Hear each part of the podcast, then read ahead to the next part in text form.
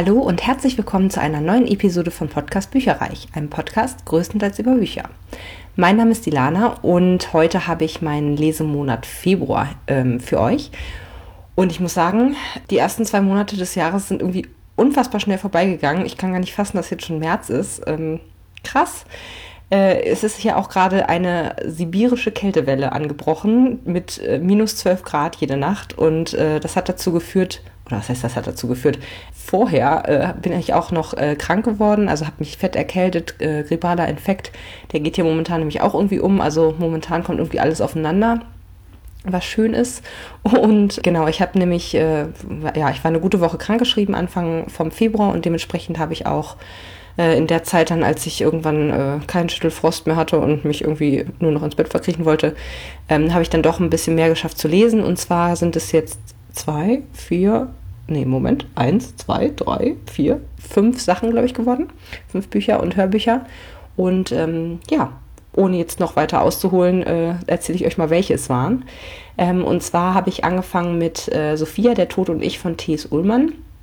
320 äh, Seiten und ein Rezensionsexemplar. Und das habe ich äh, empfohlen bekommen von einer lieben Kollegin, die auch ganz viel liest und die hat erzählt so, oh, das ist ein richtig gutes Buch, irgendwie äh, hatte irgendwie was, das ist mal was ganz anderes und so. Und ja, es hat mich auf jeden Fall sehr interessiert von der Beschreibung her.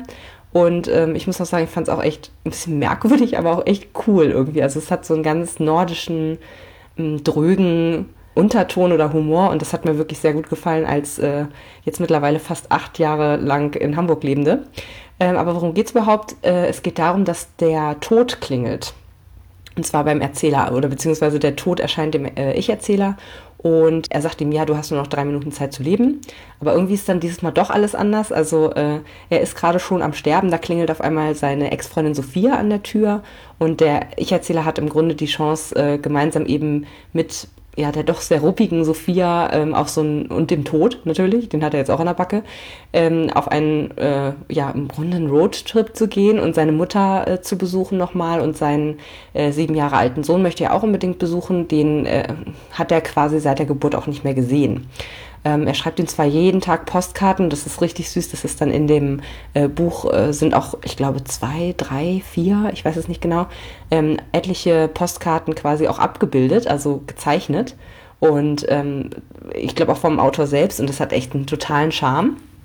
Sieht richtig cool aus.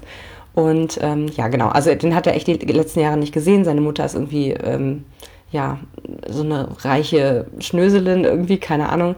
Und äh, er ist halt so ein richtig bodenständiger, ähm, ja, vielleicht auch nicht ganz so gut situierter ähm, Mann, der halt eigentlich, der braucht nicht viel, um glücklich zu sein, so, aber er ist auch sehr in sich gekehrt und der hat super viele Gedanken und auch spannende Gedanken, denen wir dann eben auch folgen, aber der lässt das irgendwie gar nicht so richtig raus. Und ähm, das macht es besonders spannend, weil man sich die ganze Zeit so fragt, so, okay, gut, ich verstehe jetzt und kann das nachvollziehen, was so deine Gedankengänge sind, aber die anderen um dich rum ja gar nicht. Und äh, die sind teilweise ganz schön genervt von ihm und, und, und äh, möchten ihn, glaube ich, einfach mal packen und schütteln. Und ähm, ja, de dementsprechend ist es auch so ein bisschen natürlich ein Roman von wie entwickle ich mich weiter oder was, was zählt wirklich im Leben und so. Ähm, das kann man, glaube ich, auf viele verschiedene Arten und in vielen verschiedenen Schichten lesen. Auf jeden Fall äh, kriegt das Ganze noch so einen kleinen, äh, einen kleinen Action-Anteil, dadurch, dass der Job äh, um äh, sein, äh, der Job, der Tod um seinen Job und seine Existenz quasi so ein bisschen bangen muss in diesem Buch.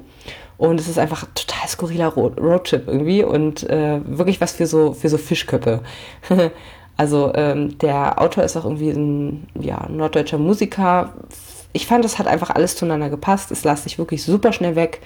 War, hat eine trockene Art und Weise, aber macht wirklich ganz viel Spaß und deswegen würde ich dem Ganzen fünf Sterne geben.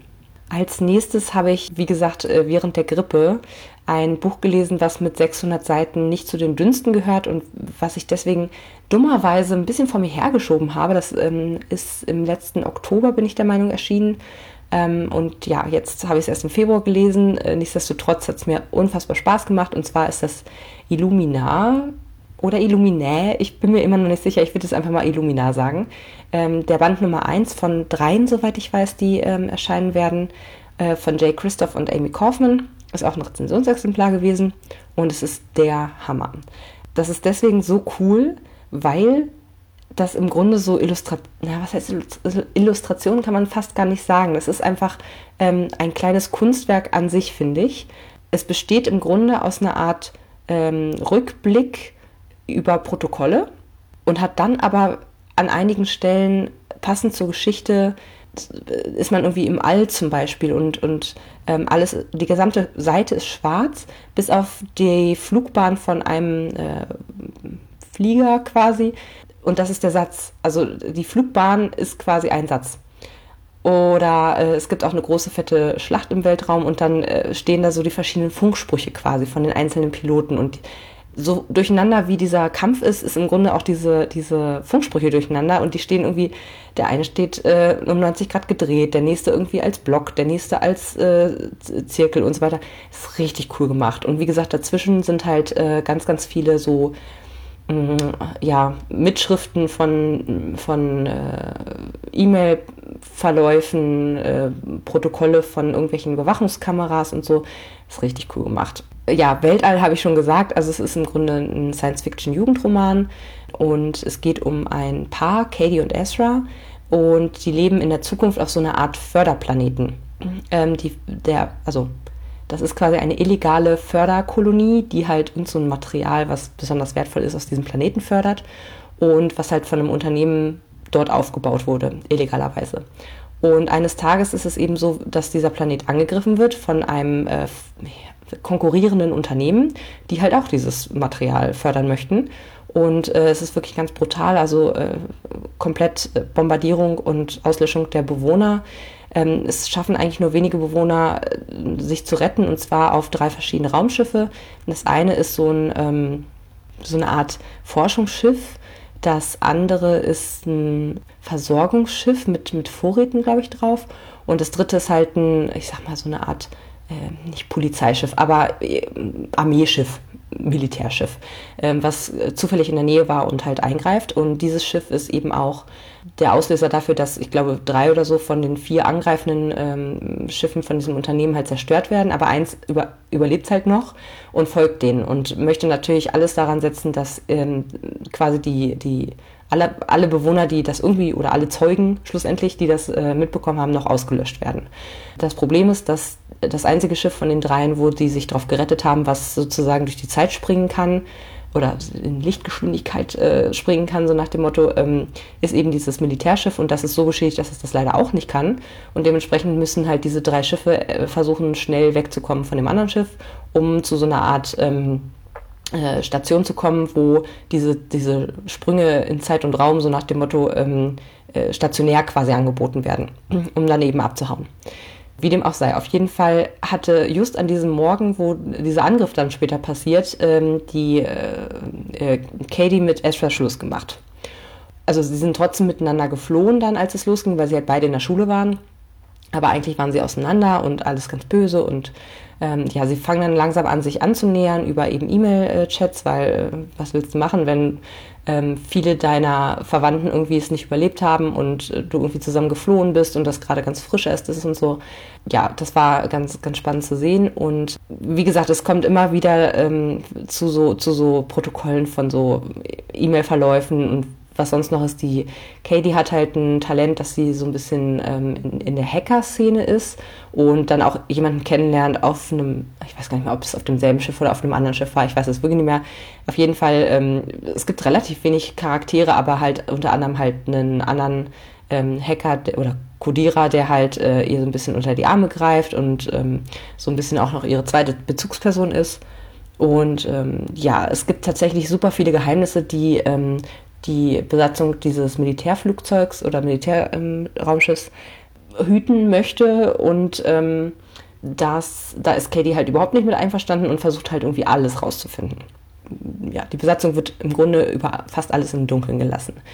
Äh, Ezra wiederum ist ein bisschen konformistischer und ähm, äh, wird dann quasi als Kampfpilot ausgebildet, um eben die äh, ja, Bedrohung durch dieses andere Raumschiff dann auszumessen ich will jetzt auch gar nicht zu doll ins Detail gehen, also das war jetzt wirklich nur ganz äh, kleiner Einblick, ähm, aber es ist auf jeden Fall, die Aufmachung ist super cool, ich fand die Erzählweise gut, ich fand es auch wirklich sehr spannend, äh, das ist im Grunde halt wie so eine Akte und dann, ähm, ähm, ja, wird halt äh, rückwärts quasi erzählt, aber man weiß trotzdem nicht, ob die äh, Protagonisten überleben oder nicht, das ist auch sehr cool, weil es einfach nochmal eine Spannung aufbaut. Und ähm, ja, wie gesagt, jede einzelne Seite ist eigentlich voll liebevoll gestaltet und so. Es, es sieht richtig cool aus. Und ja, es ist einfach ein tolles Erlebnis. Dafür werden Bücher gemacht. Also dieses Buch hätte ich äh, im Leben nicht als Hörbuch hören wollen, weil ich es richtig cool finde einfach. Und ähm, gerade auf den letzten paar Seiten gibt es noch so ein ganz wichtiges äh, Dokument, was eigentlich so den Mund wässrig macht auf Band 2, weil es halt so ein riesen Cliffhanger ist.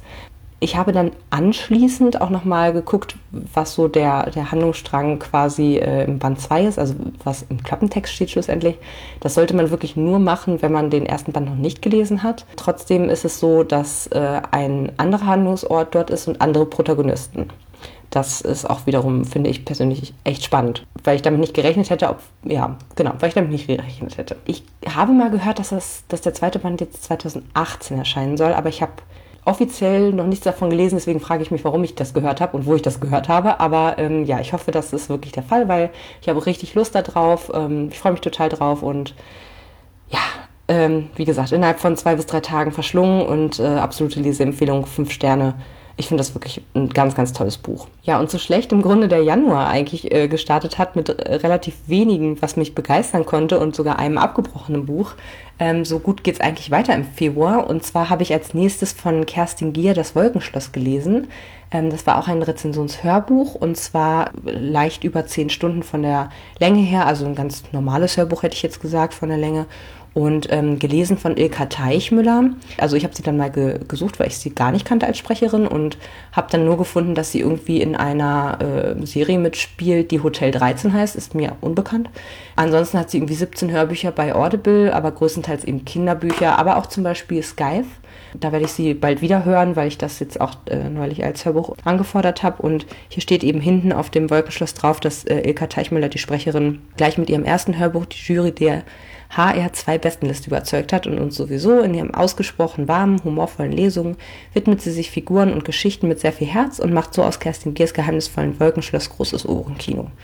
Ähm, und dem kann ich zustimmen. Also ich hatte, ich fand sie super angenehm. Äh, toll, dass sie sozusagen jetzt mit dieser Geschichte für mich verbunden ist und ja, gerne mehr von ihr. Ich habe bei dem Wolkenschloss, das ist ganz witzig, hatte mich ähm, gestern mit einer Freundin getroffen, die auch ganz, ganz viel liest und die hat mir davon erzählt, ohne dass ich ihr davon erzählt habe, also mir das quasi empfohlen und ich habe gesagt, ja, ich habe das auch jetzt im Februar gehört und ich fand es richtig cool und so. Ähm, also es scheint nicht nur mir so zu gehen, dass es einfach so ein super warmherziges Buch irgendwie ist. Also es geht darum, dass, oder es geht um ein alteingesessenes, ehrwürdiges und aber auch ein bisschen abgerocktes Hotel in den Schweizer Bergen, das eben umgangssprachlich das Wolkenschloss äh, genannt wird. Und unsere Protagonistin Fanny ist dort so eine Art, also was heißt so eine Art, sie ist Jahrespraktikantin, macht halt ein ganzes Jahr dort eben Praktikum. Sie hat die Schule abgebrochen, sie weiß nicht so genau, was sie mit ihrem Leben irgendwie anstellen soll und ja, hat dann erstmal das als Übergangslösung quasi gewählt und macht sich aber echt gut. Also ich hatte das Gefühl, dass sie wirklich mit ganz viel Herz rangeht, mit ganz viel oder mit ganz wenig ähm, Steifheit im Grunde auch und auch so diese Grenzen zwischen Gast und ähm, äh, Angestellten jetzt auch nicht so wahnsinnig groß werden lässt. Also ja, irgendwie schummelt sie sich in alle möglichen Herzen rein. Und genau, also das Hotel hat eben auch seinen ganz eigenen Charme. Also es ist, wie gesagt, ganz alt und man merkt eigentlich, also man hat einen ziemlich krassen Prolog und dann wird das Tempo extrem rausgenommen und ich sag mal so für drei Viertel des Buches ist man einfach da und man, man hat irgendwie ähm, verschiedene Szenen werden geschildert mit äh, Gästen, was da passiert oder mit, mit anderem Personal. Dann ist irgendwie in der Waschküche mit den dicken, ähm, ganz alten, mit der Mangel und der Waschmaschine und mit so einem äh, relativ lange schon da äh, seienden ja, Concierge, der wirklich so viel Herz hat und so tolle Ratschläge gibt und bei dem man sich immer irgendwie ausweihen kann und so.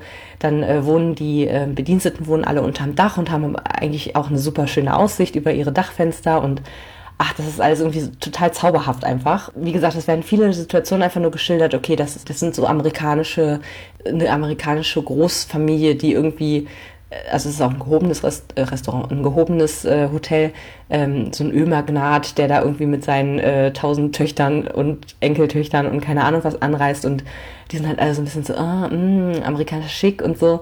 Und also, dann gibt's noch irgendwie so einen total verhätschelten Mafiasohn, der äh, Don Burkhardt Junior, der irgendwie, äh, weiß nicht, um die zehn Jahre alt ist und aber richtig nervt und also es sind alles super schöne Charaktere irgendwie und, und äh, ganz skurrile Situationen teilweise, äh, mit denen sie da umgehen muss und es macht einfach Spaß. Also wie gesagt, diverse Kollegen, Hotelgäste und, und Locations werden quasi vorgestellt und äh, ja, es ist einfach irgendwie charmant und witzig und skurril. Ähm, und es sind im Grunde aber eher alltägliche Situationen und dann geht die Handlung richtig los. Also ich sag mal, so letztes Drittel, letztes Viertel wird's recht spannend und also darauf muss man sich irgendwie einstellen. Ne? Das ist halt schon so, wenn man jetzt extrem auf, auf Spannung und jetzt soll was passieren, dann ist es vielleicht nicht unbedingt was für einen. Aber wenn man Lust hat auf ein Buch, was recht meditativ, möchte ich mal sagen, anfängt, aber dann zum Schluss äh, wirklich auch, wie gesagt, aufregend ist und spannend ist und nochmal irgendwie so ein Pep bekommt, dann ist man hier genau richtig. Und was ich besonders genossen habe, ist, dass ähm, äh, die Fanny wirklich total schlagfertig irgendwie ist. Also die ist zwar noch super jung, aber die ist so witzig in dem, was sie teilweise sagt und was sie so erlebt und es macht einfach total Spaß irgendwie. Und die Charaktere sind, wie gesagt, also was heißt relativ wenige? Es sind äh, wenig Hauptcharaktere, aber die sind halt alle super gezeichnet. Sehr facettenreich eigentlich auch. Und das Einzige, was mich ein bisschen, was heißt gestört, aber was ich immer ein bisschen schwierig finde, sind Dreiecksbeziehungen. Und da hat mich halt, also ich war extrem verunsichert, weil halt die Protagonistin irgendwie so gar keine Tendenz erkennen lässt, wen von beiden sie jetzt besser findet. Da weiß man irgendwie als Leser auch nicht so richtig, wo man stehen soll dazu, aber äh, das ist ja im Grunde, macht das Ganze auch nochmal ein bisschen spannender. Und ja, wie gesagt, also mir, von mir gibt es die volle Punktzahl. Ich habe den Aufenthalt im Wolkenschloss wirklich sehr genossen und kann das, wie gesagt, von meiner Freundin äh, nur nochmal bestätigen. Die hat das auch als äh, Leseempfehlung äh, an mich weitergegeben. Insofern tolles Buch. Und hier habe ich noch einen kleinen Ausschnitt aus dem Wolkenschloss für euch, damit ihr euch selber ein Bild machen könnt oder hören könnt, wie ihr Ilka Teichmüller so findet und das Hörbuch so findet. Ich musste nicht in den Spiegel schauen, um zu wissen, dass selbst die Hottentotten bei meinem Anblick tadelnd mit der Zunge geschnalzt hätten. Aber ich hatte Glück. Ich traf unterwegs lediglich die verbotene Katze, die sich vor mir auf den Boden drapierte, um am Bauch gekrault zu werden. Die verbotene Katze hieß so, weil es sie eigentlich gar nicht geben durfte. Haustiere waren im Hotel generell untersagt, aber weil Roman Montfort Katzen hasste, waren Katzen eben ganz besonders verboten. Niemand wusste, woher die verbotene Katze gekommen war. Monsieur Rocher, der Concierge, der alle Geheimnisse des Hotels kannte, behauptete jedenfalls, sie sei schon immer da gewesen und so benahm sie sich auch, als gehöre ihr das ganze Haus. Sie selber aber gehörte scheinbar niemandem.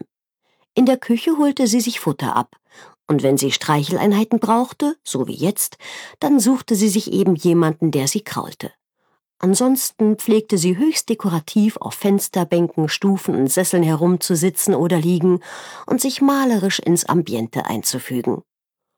Obwohl sie sich frei durch das Haus bewegte und durchaus exponierte Schlafplätze aufsuchte, hatte Roman Montfort sie merkwürdigerweise noch nie zu Gesicht bekommen. Manchmal, das hatte ich schon mit Staunen beobachtet, verpassten sie sich nur um wenige Sekunden, als ob die verbotene Katze genau wüsste, wann der Hotelbesitzer auftauchen würde und sie geruhsam davonschlendern musste. Als nächstes habe ich ein auch sehr spannendes Buch gelesen und zwar aus dem Koma von Sigrid Langer. War auch ein Rezensionsexemplar mit 192 Seiten, recht dünn. Und ähm, ja, das habe ich auch wirklich äh, ziemlich schnell durchgesuchtet. Es geht um einen Mann, der nach einer Schussverletzung am Kopf aus dem Koma aufwacht und sich nicht so richtig erinnern kann, was dazu geführt hat, was da passiert ist.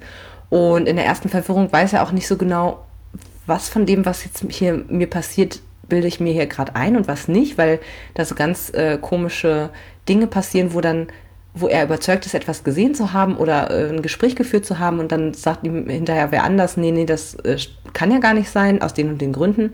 Ähm, und er ist halt völlig verwirrt und, und, und nicht klar noch im Kopf. Da ist zum Beispiel äh, eine attraktive Frau, die sich halt um ihn kümmert, aber ist das wirklich seine Freundin oder nicht? Und warum wird er verfolgt? Bildet er sich das auch nur ein, dass er verfolgt wird? Und was hat er eigentlich mit diesem Mord zu tun, zu dem ihm eigentlich so ein Polizeiermittler befragen möchte? In den Schreibstil musste ich erstmal wieder reinfinden, vor allen Dingen auch nach dem Wolkenschloss, weil das wirklich sehr kurze Sätze sind, null Shishi, keine Ausschmückung, äh, sehr ja, straightforward, wie man auf Englisch sagen würde, also wirklich sehr geradeaus. Die erste Hälfte war wirklich, oder die erste Hälfte bis vielleicht sogar zwei Drittel war wirklich super spannend, weil man einfach, man ja, blickt im Grunde selber gar nicht durch, genauso wie der ähm, Erzähler. Äh, auch ein bisschen verwirrend, weil eben, wie gesagt, man nicht genau wusste, okay, was ist jetzt, was stimmt jetzt wirklich und was nicht. Danach gibt es fast schon wie so eine Art ja, harten Schnitt irgendwie. Also der Erzähler erinnert sich dann auf einmal wieder einwandfrei so. Ähm, das war ein bisschen irritierend für mich ähm, und hat irgendwie auch so ein bisschen von der Stimmung vom ersten Teil oder den ersten zwei Drittel äh, abgewichen. Da war ja eine bestimmte Stimmung irgendwie aufgebaut worden und dann habe ich das als relativ harten Einschnitt irgendwie in, erlebt. War aber trotzdem super spannend, weil es dann einfach ab dem Zeitpunkt nochmal ähm, aufgelöst wurde schlussendlich. Die Auflösung war auch super äh, plausibel und dementsprechend eigentlich ein schönes kleines Buch für Leute, die gerne miträtseln. Ich würde dem Ganzen vier Sterne geben. Und als letztes Buch habe ich noch ein weiteres Rezensionsexemplar und zwar ein Hörspiel gehört. Oh, endlich mal wieder. Ich habe mich richtig gefreut. Das äh, putzelt auch immer, äh, ich verfolge das nicht, es putzelt immer äh, überraschend in meinen Postkasten. Und das ist Heliosphäre 2265, die Folge Nummer 9. Die nennt sich Entscheidung bei Nova.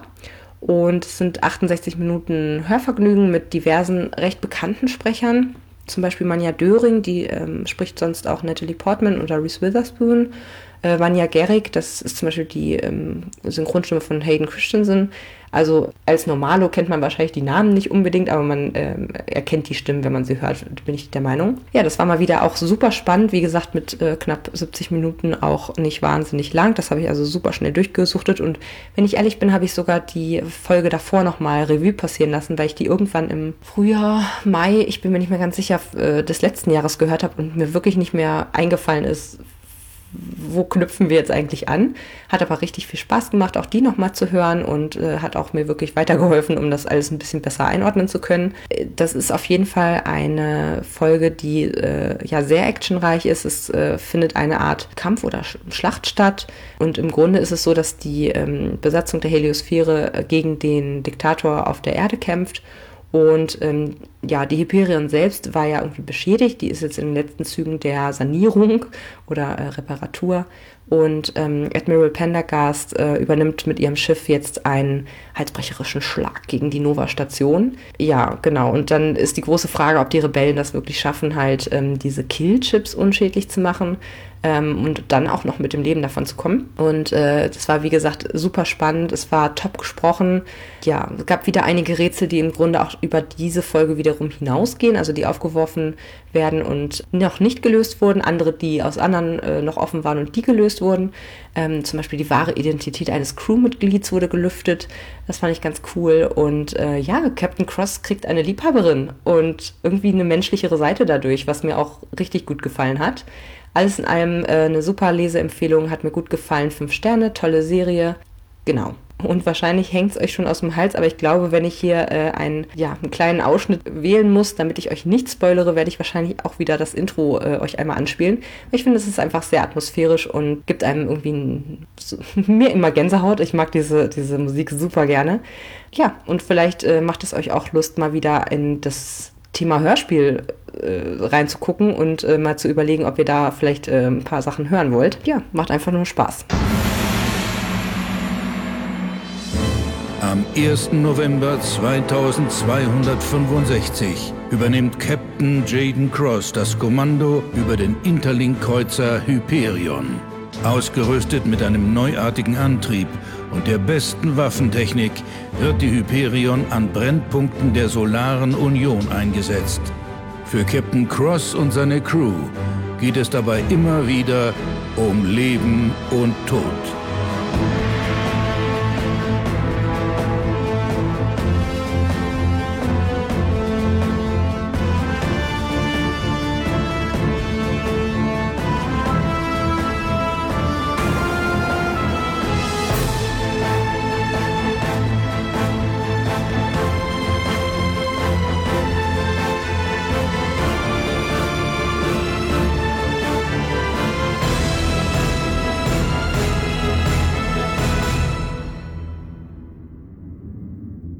War es auch schon wieder mit meinem Lesemonat Februar. Es ging jetzt irgendwie doch schneller vorbei, als ich gedacht habe. Aber ich bin ganz stolz, dass ich ähm, so viele tolle Rezensionsexemplare gelesen habe. Ihr wisst ja, dass mein großes Ziel dieses Jahr ist, wirklich die ähm, Rezensionsexemplare im Grunde abzubauen bis Ende des Jahres. Und da bin ich einen großen Schritt weitergekommen und bin auch jetzt schon wieder fleißig am äh, Weiterlesen und hoffe, dass ihr einen ganz tollen März-Lesemonat habt. Und wenn ihr möchtet, könnt ihr mir auch gerne mal auf der Facebook-Seite schreiben oder auch hier auf dem Blog unter dem, in, dem, in den äh, Kommentaren schreiben, was ihr so gelesen habt oder meinetwegen auch gerne den Beitrag verlinken, falls ihr das in irgendeiner Form äh, geteilt habt auf einem Blog oder auf Lovely Books oder so. Ähm, da würde ich mich sehr freuen und gerne mal reinhören, durchlesen und so weiter und so fort. Also bis nächstes Mal. Tschüss. Informationen zu allen Büchern, über die ich heute gesprochen habe, findet ihr auf meiner Website www.bücherreich.net mit UE. Ihr könnt dort oder auf Facebook unter www.facebook.de slash podcastbuicherreich in einem Wort durch mit mir in Kontakt treten. Meine E-Mail-Adresse lautet buicherreich at gmail.com. Wenn ihr diesen Podcast über iTunes abonniert habt, würde ich mich riesig freuen, wenn ihr mir eine 5-Sterne-Bewertung hinterlasst. Dies ist ein privater Buch-Podcast, in dem ich nur meine eigene private Meinung wiedergebe. Wenn mir ein Buch oder Hörbuch kostenlos zur Verfügung gestellt wird, kennzeichne ich es entsprechend auf meiner Website.